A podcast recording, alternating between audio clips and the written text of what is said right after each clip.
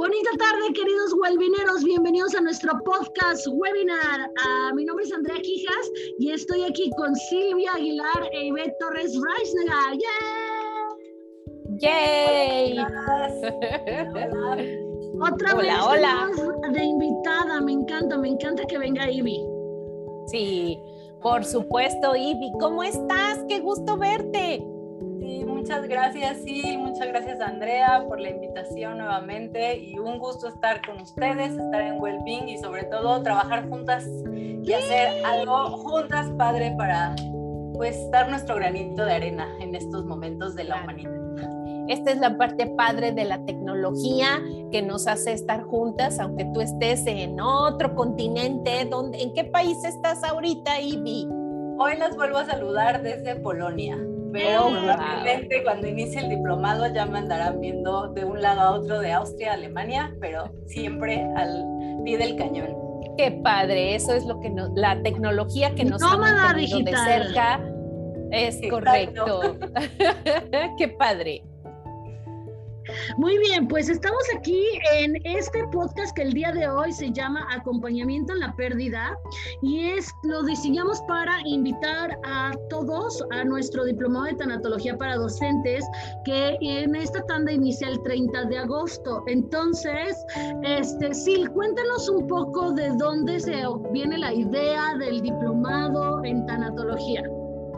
Bueno, pues eh, ustedes saben que en Wellbeing Education tenemos una, eh, digamos, un área muy cuidada, muy específica, dedicada al desarrollo docente, que es una práctica que hemos venido haciendo desde hace muchos años, ¿no? Entonces, nuestro trabajo de capacitación, de formación docente, ya sea, eh, digamos, a niveles de eh, educación continua, a niveles de posgrado, porque también trabajamos con maestría, con docentes que están haciendo sus, sus maestrías en educación, en desarrollo humano, etcétera, pues nos da la posibilidad de tener este acercamiento constante con los profes y pues tener la posibilidad de ir detectando sus necesidades, ¿no? Que con la, con, con la llegada de la pandemia, pues han sido necesidades que de por sí ya tenían, pues ahora se han exacerbado y han tenido que ir generando sus propios recursos para ir resolviendo todos estos retos y todos estos obstáculos que se le han venido presentando a los profes. Eh, entonces, bueno, una de las necesidades que comienza a surgir a partir de la pandemia, nosotros nos dimos cuenta que era la cuestión de las pérdidas. ¿Por qué? Pues porque comenzamos, lo primero que me encontré fue con maestras que enviudaron. ¿Por qué? Porque sus, sus esposos eran doctores o porque sus esposos eran enfermeros, estaban en la primera línea de fuego y resulta que tuvieron pérdidas. Luego me empecé a topar con maestras que perdieron hermanos, que perdieron papás y así sucesivamente. Eh, más adelante, pues eh, ellos se comenzaron a dar cuenta de lo que estaba sucediendo lo mismo con sus alumnos, ¿no? Hasta que llegamos a un punto que tenemos datos de UNICEF que nos dice que, eh, porque UNICEF empezó a hacer estudios sobre orfandad y México ocupa, por supuesto, los primerísimos lugares en, en, en orfandad en nuestro país tanto niños como jóvenes, alrededor de más de 145 mil jóvenes han quedado y niños han quedado en situación de orfandad. ¿no? Entonces es altamente probable que tú en este regreso a clase pues te encuentres con niños que han perdido y que han tenido pérdidas, más aparte los profesores. ¿no? Entonces consideramos que era emergente que los profesores tuvieran herramientas que les permitiera acompañar a los alumnos en sus procesos de duelo y que también ellos tuvieran, en caso de una situación de duelo, pues tener un buen manejo de su propio proceso. Y por eso comenzamos en Wellbeing junto con el apoyo de Ivy, que es muy valioso porque ella pues tiene ya un rato trabajando en esto, sumamos talentos y por supuesto pues tenemos este producto que hoy estamos ofreciendo con un enfoque exclusivamente para docentes. Sí. Y cuéntanos, ah, tú ya llevas un ratito abordando este tema y teniendo, este, me encanta este, este título de con copas, copas con la muerte, ¿no? De copas con la muerte. copas con la muerte. Cuéntanos, cuéntanos, ¿cómo te ha ido en esa situación? Ay, pues sí, muchas gracias. Yo creo que coincido completamente con, con Silvia. Estamos viviendo todos, curiosamente, un duelo comunitario. Sin darnos cuenta, digo, a raíz de la pandemia, todos estamos viviendo un duelo comunitario en circunstancias muy diferentes cada uno. Eso es, hay que remarcarlo y comprender que los duelos son muy singulares e individuales. Entonces, desde mi experiencia, tanto profesional como la experiencia que yo hice en mí, me di cuenta que es bien importante trabajar con las personas, sensibilizarlas para comprender que pues la muerte es parte de la vida, es una parte bien importante de esta experiencia y mientras no la resignifiquemos, desde mi percepción, vamos a dejar de gozar la vida.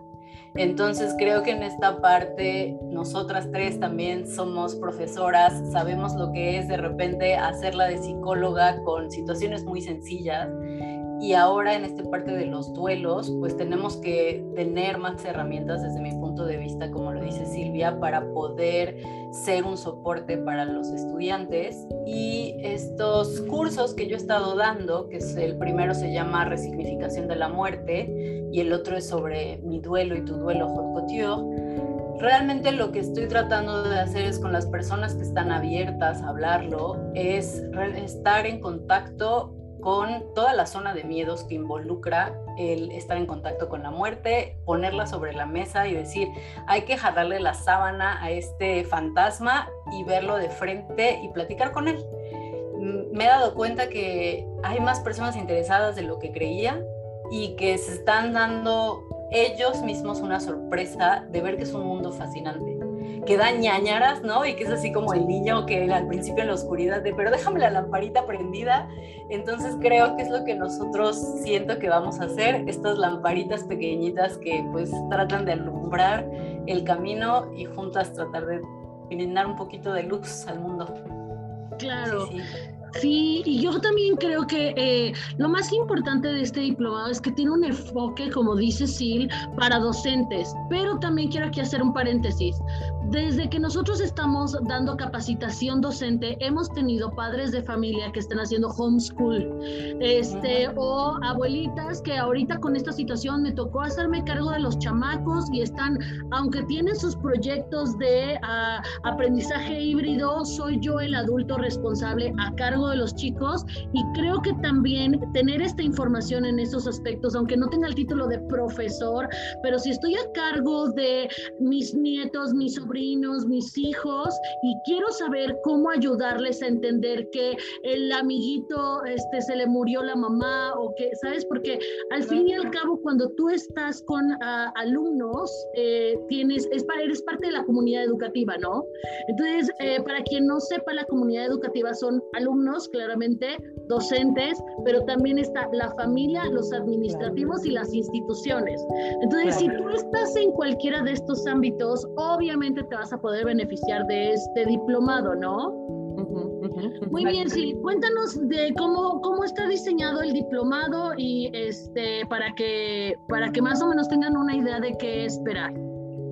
Mira, la verdad es que hemos buscado hacer algo muy eh, justo a tiempo como hoy debe ser la educación y como son las políticas en Wellbeing Education, ¿no? La, justo lo necesario justo en el tiempo en que tú lo necesitas. No, en Wellbeing Education no estamos pretendiendo, em, eh, digamos, alargar las cosas, meter materias de relleno, buscar, sí, ¿no? Porque en realidad luego eh, eh, checas programas, no estoy echando tierra, ¿verdad? Pero checas y dices, como esto, como que no lo encuentro, ¿no? En Wellbeing Education pensamos que el profesor ahorita está muy agobiado que tiene una carga académica tremenda, que esto, este regreso con el modelo híbrido es algo como un monstruo sin pies ni cabeza. Que no saben ni por dónde empezar, ¿no? que ni, siquiera se ha podido consolidar lo que ya se tenía o lo que ya se había venido haciendo antes y ahora otra vez mete cosas nuevas. Entonces es, es estar cambiando y capacitaciones y cursos y cursos. Entonces están muy sobresaturados. De manera que este, este diplomado, el diseño lo hemos pensado como un regalo para ellos, un espacio para ti mismo donde, como dice Ivy, tengas esta posibilidad de trabajar este proceso y enfrentar tus miedos, ¿no? Identificarlos y decir cómo le hago, ¿no?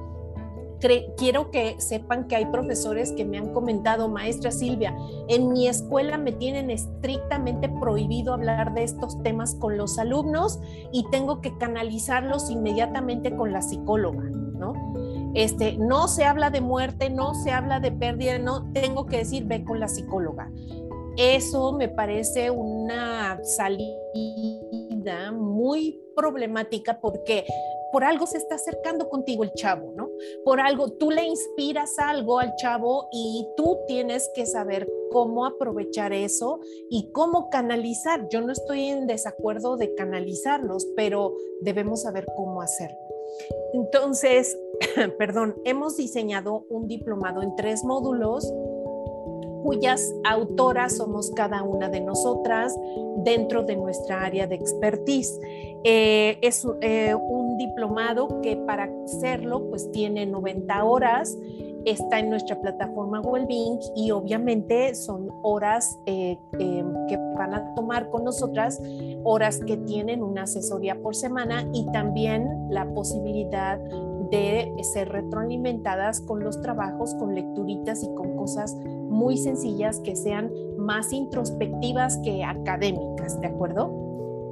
Entonces, el primer módulo se llama el conocimiento científico de la muerte no se espanten por el título, no nos vamos a poner la bata de laboratorio, no vamos a hacer este autor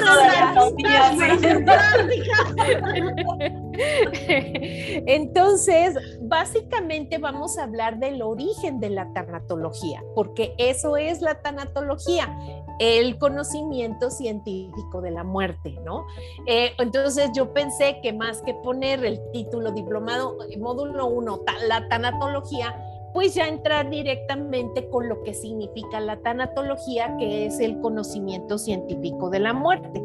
Entonces, lo que pensamos hacer aquí es contextualizar teóricamente desde cuándo surge, cuál es, por qué surge, de qué rama se desprende, cuáles son los autores principales que han hecho destacados trabajos en relación a la tanatología, analizar sus orígenes que están muy enfocados al principio al acompañamiento con enfermos terminales, porque no olvidemos que todo el trabajo de Elizabeth Kubler-Ross va enfocado al acompañamiento con enfermos terminales y a sus familiares para que supieran cómo eh, acompañarlos, ¿no? Entonces, vamos a analizar ese contexto y vamos a encontrar una forma diferente de visualizar la muerte en este proceso que dice Ivy, ¿no? ¿Cuáles son nuestros ritos? ¿Cuáles son nuestra educación en relación a la muerte? ¿Qué nos han dicho de niños? ¿Qué cosas que venimos acarreando y cómo hemos venido enfrentando a la muerte con toda esta carga, ¿no? Este, y con toda esta información que nos han dado desde siempre. Eso es lo que pretendemos y, analizar, por supuesto, esta relación, estos sistemas de creencias que tenemos alrededor de, la muerte que nos hacen, como dice Ivy, de repente prendele la luz, ya oír un ruido, cosas de ese tipo que cuando tenemos... Se me trepó el muerto. Cuando tenemos este, sí, no inventes. Cuando tenemos una información y el conocimiento científico que respalda ¿sí? Pues avanza, avanza la cultura y avanza la información y da un paso atrás la ignorancia. Entonces, lo cual, creo por favor, en este momento, si tienes que decidir, piensa, esto hace que avance la ignorancia, no lo hagas, ¿no? Comercial, las mamás que están diciendo, no voy a mandar a mis hijos a la escuela hasta que no regresemos de la pandemia. Señora, no deje que la ignorancia avance. Entonces, sí, aquí siempre estamos a favor de la sabiduría. Sí como dice, como dice mucho Ivette que me encanta, este, es creando este, espacios libres y seguros. Claro. ¿no? claro. Fíjate que tenemos, y bueno, Ivette, eh, tal vez eh, ambas coincidan conmigo, el proceso de pérdida específicamente con COVID no te ha llevado a tener un proceso de pérdida con una calidad de muerte. ¿sí? Las pérdidas han sido aisladas, han sido, o sea, no has podido decir que tengas en su mayoría muertes dignas, porque la muerte por COVID en muchas ocasiones es tremenda. Eh, la, la enfermedad en sí trae consigo ansiedad, los medicamentos para el COVID traen consigo ansiedad, por eso hemos tenido tantos cuadros de ansiedad últimamente con nuestros pacientes. No, no solamente por el proceso de aislamiento que hemos vivido todos, sino por el proceso cuando te enfermas, los mismos medicamentos producen ansiedad. La enfermedad genera esta falta de respiración. Entonces, no podríamos, por ejemplo, en el caso de la tanatología, se ha enfocado mucho a tener una muerte digna pero si tú llegas, entregas a tu paciente y no lo vuelves a ver, es un doble, es una doble situación de trauma, ¿no creen? ¿Cómo trabajo eso? ¿Cómo trabajo que yo llegué y dejé a mi esposo, no lo volví a ver y lo último que recibí fue un mensaje de la enfermera que decía, este, su esposo falleció? Entonces, ese tipo de impactos, ese tipo de crisis, no habíamos estado preparados de por sí el prepararse para la muerte es un proceso complicado, ¿sí? El aceptarla como un proceso de vida, o sea, de acepto mi vida, acepto la muerte, es un proceso complicado, pero más bajo las situaciones de COVID.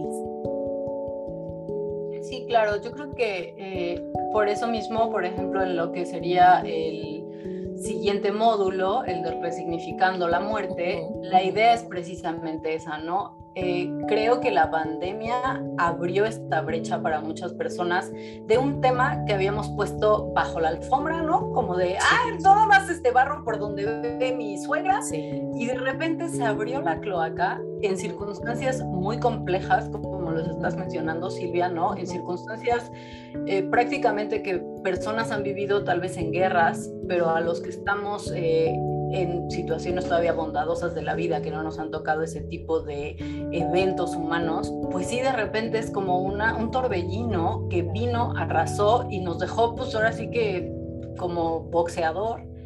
Y la idea precisamente del segundo módulo es eso, empezar a resignificar desde antes, porque solo quien resignifica la muerte y se reconcilia con ella es capaz de reconciliarse con la vida. Me encanta esta frase parafraseada del doctor Alfonso Ruizotto, porque la verdad es así, ¿no? O sea, si uno ya tiene un poco más de sabiduría ante este proceso, sí va a ser difícil, no estoy diciendo que sea sencillo llevar a tu paciente y decir, probablemente si entra por COVID ya no lo vuelvo a ver, pero es más sencillo desde antes haber hecho toda esta parte de estar en paz interna, tanto el paciente como uno. Entonces es mucho más sano y mucho más funcional y ligero poder vivir este proceso. Además, siento que cuando nos autoexploramos y autodescubrimos nuestros propios procesos, creamos empatía. Porque mientras uno no conozca su propio proceso, entonces comprender el proceso del otro pues cuesta más. Claro. Y hablando aquí, por ejemplo, de docentes, si un docente no se sensibiliza ante su propio proceso y llega a lo mejor tu alumno, ¿no? Eh, o alumna desesperado y ve en ti una figura a la cual dice, tengo un vínculo cercano, quiero platicarle, y tú le pones una tabla de no, porque como yo no puedo hablar de la muerte, yo no hablo contigo de la muerte, pues se vuelve todo un, pues como un barril sin fondo, ¿no?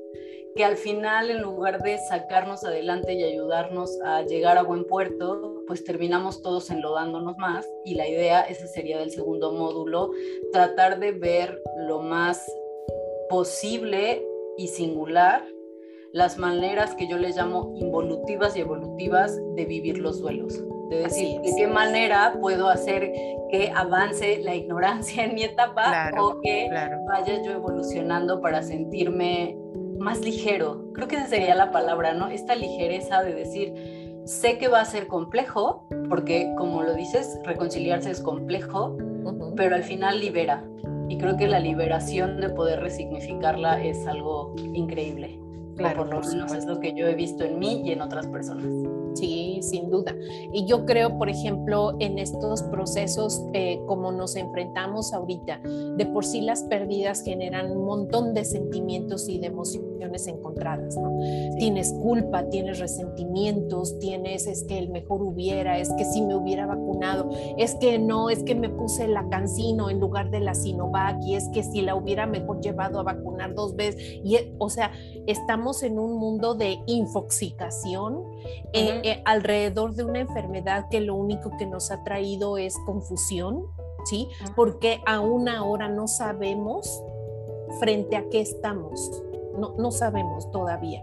No sabemos las repercusiones inclusive de las personas que sobrevivieron, porque también ese es otro tipo de duelo que no hemos considerado, no solamente la muerte. Aquella persona que sobrevivió al COVID, que vio a la muerte aquí enfrentito, y que hoy tiene eh, eh, secuelas. Perdió capacidad respiratoria, ahí hay un proceso de duelo. Perdió su capacidad de movilidad, porque ha habido casos, ¿no? Ahí hay otro proceso de duelo. Perdió su trabajo, ahí hay otro proceso de duelo. O sea, creo que esto es como un efecto en cadena de algo que ni podemos detener, ni conocemos del todo y la única manera es abrazar la incertidumbre, ¿no? Claro. Y, tratar de fluir. Y como dices, ¿no? Ver las intensidades, porque hasta personas, digo, puede sonar muy burdo para alguien decir, ay, alguien se puso muy loco o fuera de sí porque perdió el sentido del gusto y el olfato. Oye, es algo con lo que has estado todo el tiempo. y si en algún momento lo pierdes y no te sabe tu comida y te encantaba comer, esa es la, eh, creo que lo maravilloso de hacer diplomados o espacios libres y seguros donde puedas hablar de esto, que a muchos les puede parecer, ay, qué tontería. Oye, no es una tontería, tal vez a esta persona le repercute muchísimo, entonces creo que minimizamos a veces nosotros mismos nuestros procesos porque parecen burdos a comparación de algo muy catastrófico. Pero al final, como dices, sigue creando esta sensación de pues de desamparo y de angustia y la idea pues es poderlo decir, a ver, tienes dos ángulos, ¿qué ángulo deseas ver? O te presentamos nosotras tres un abanico de posibilidades y tú elige el que resuene contigo. Porque aquí es exactamente, sí, sí, que es exactamente como vamos a cerrar con el módulo 3, que es técnicas de reparación de duelo, manejo de ansiedad y depresión. Entonces, ya sabemos de dónde viene la historia del fundamento, la parte de la tanatología. Ya trabajé y resignifiqué y entonces empecé a empaparme de conectar con mis propios definiciones, ¿no? Y entender.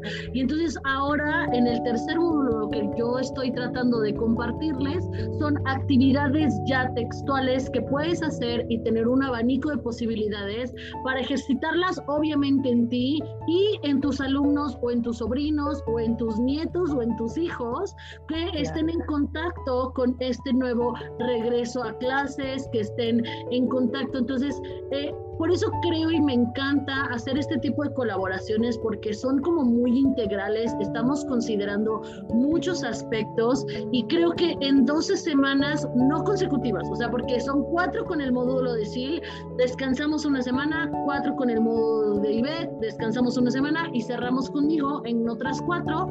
Creo que en este tiempo tenemos uh, una visión muy aterrizada, muy práctica y con herramientas que puedes empezar a ejercitar ahorita, porque siempre desde la, de la concepción de Wellbeing hemos hablado de la importancia de la medicina preventiva, ¿no? La medicina preventiva dental, ginecológica, exámenes físicos, emocional, mental, pues este diplomado es excelente ya para no volver a tapar el pozo después del niño ahogado, esta es una muy buena solución que les estamos proponiendo con todo nuestro cariño y el profesionalismo de las reinas Weaver y sí, que siempre, y yo le echo también muchas ganas, amigos. Entonces, yo creo que es algo padrísimo, que están todos súper invitadísimos. Mira, a mí me encanta que, que eh, este módulo lo impartas tú creo que cada una de nosotras eh, seleccionó en relación a sus, eh, digamos, áreas de competencia. Eh, me, me, parece muy padre porque el módulo que tú vas a dar, pues te da la posibilidad de llevarlo a tus alumnos si son niños, por ejemplo, porque muchas de las necesidades de los profes es cómo le explico a los niños, cómo los acompaño en este proceso de duelo, ¿no? Cómo resignifico una pérdida con un niño de preescolar. Entonces, tú que tienes este, este, esta experiencia como desde primero de primaria, haber trabajado con chiquitos hasta sexto de primaria, luego trabajaste con adolescentes en secundaria, trabajaste con prepos, trabajaste en licenciatura, o sea, tienes como, como todo este panorama de saber qué tipo de actividades te pueden ayudar a poder fluir y poder lograr eh, llevarte a tu realidad, porque en, verdad el proceso de duelo es este proceso de aceptación de tu nueva realidad, ¿no? Ya no tienes lo que tenías, cómo y qué vas a hacer ahora que ya no lo tienes, cómo creces y cómo te modificas y cómo generas una nueva versión de ti mismo, ¿no? Claro, sí. Y pues están todos súper invitadísimos. Ah, en todas nuestras redes sociales está la información, están los flyers. Este, yo quiero, ah, antes de que nos despidamos, quiero saber si ustedes quieren comentar algo extra, un tip, un algo, cuéntenos, sí, y, y Beth, cuéntenos. Sí, pues yo creo que sí, o sea, la verdad es una cooperación tanto de ser expertas en nuestras áreas como de dar cada una su enfoque y precisamente yo estoy totalmente de acuerdo en que hay mucha información y que no importa, o sea, sí vale la pena, ¿no? Digo, como farmacéutica puedo decirles, vale la pena conocer toda la parte científica y cómo funciona tal vacuna y cómo funciona, hablando ahorita de COVID, ¿no? O qué va a pasar con la muerte, porque el cáncer, bla pero mientras no verbalicemos nuestras emociones y conozcamos técnicas que nos ayuden, como las que nos va a presentar Andrea, nos vamos a quedar atorados en la racionalización y no vamos a salir y vamos a llegar a lo que decía Silvia, poder aceptar y poder crear en estas nuevas circunstancias. ¿Qué hago con esto y cómo le saco el mejor beneficio para mí? como lo hemos dicho nosotras siempre, ¿no? Hay libertad, el libre albedrío es lo mejor y si alguien quiere echarse al drama, pues adelante. Pero solamente es poner, sí, exacto, es poner en balanza qué tanto me ha traído a mí el vivir siempre con las mismas conductas. ¿Por qué no me doy la oportunidad de ver, asomarme? Tal vez hay algo que me saque más de mí mismo y de mí misma y en estar siempre dándole siempre el mismo significado a las cosas. Así que, pues bienvenidos y yo creo que es padrísimo que ver tres diferentes posturas y ver tres diferentes escalones y niveles de poder cerrar y, pues no sería cerrar, pero resignificar nuestros duelos y vivirlos lo mejor para cada uno. Sí, claro, y yo diría eh, también como cierre, no nos desensibilicemos. No perdamos sensibilidad ante el dolor, porque también esa es una situación que cuando tienes demasiado de algo, ya lo haces parte de tu vida y entonces ya es lo más común del mundo. Este, y entonces vamos perdiendo sensibilidad, vamos perdiendo empatía. Pues sí, es que sí, pues ya sabes, ¿verdad? Se le murió, pues sí, otro caso de, de huérfano, pues se le murió el papá, pues, o sea, como que no debemos como docentes desensibilizarnos ante el dolor de nadie. Ya no digas de nuestros alumnos, de nadie, porque un profesor que carece de empatía es un profesor que no va a poder establecer conexiones emocionales con su alumno, por lo tanto no hay aprendizaje. ¿sale? Entonces yo diría esto, este, esta experiencia nos, nos tiene que dar la posibilidad de, sí, de relacionarnos, como dice Elizabeth Kubler-Ross, la muerte es un pasaje hacia otra forma de vida, sí, pero eso no quiere decir que perdamos sensibilidad ante un proceso de dolor. Y finalmente el dolor duele, y duele en el alma y duele en el corazón. Entonces no nos desensibilicemos. Ese sería como mi cierre de esto. Pues padrísimo, muchísimas gracias chicas por darnos su tiempo y todo su conocimiento para el auditorio de Huelvineros y nos despedimos de este episodio. No olviden que queremos escucharlos también y saber qué otros temas quieren que discutamos en este espacio y los invitamos a participar en los comentarios de nuestros posts en la fanpage.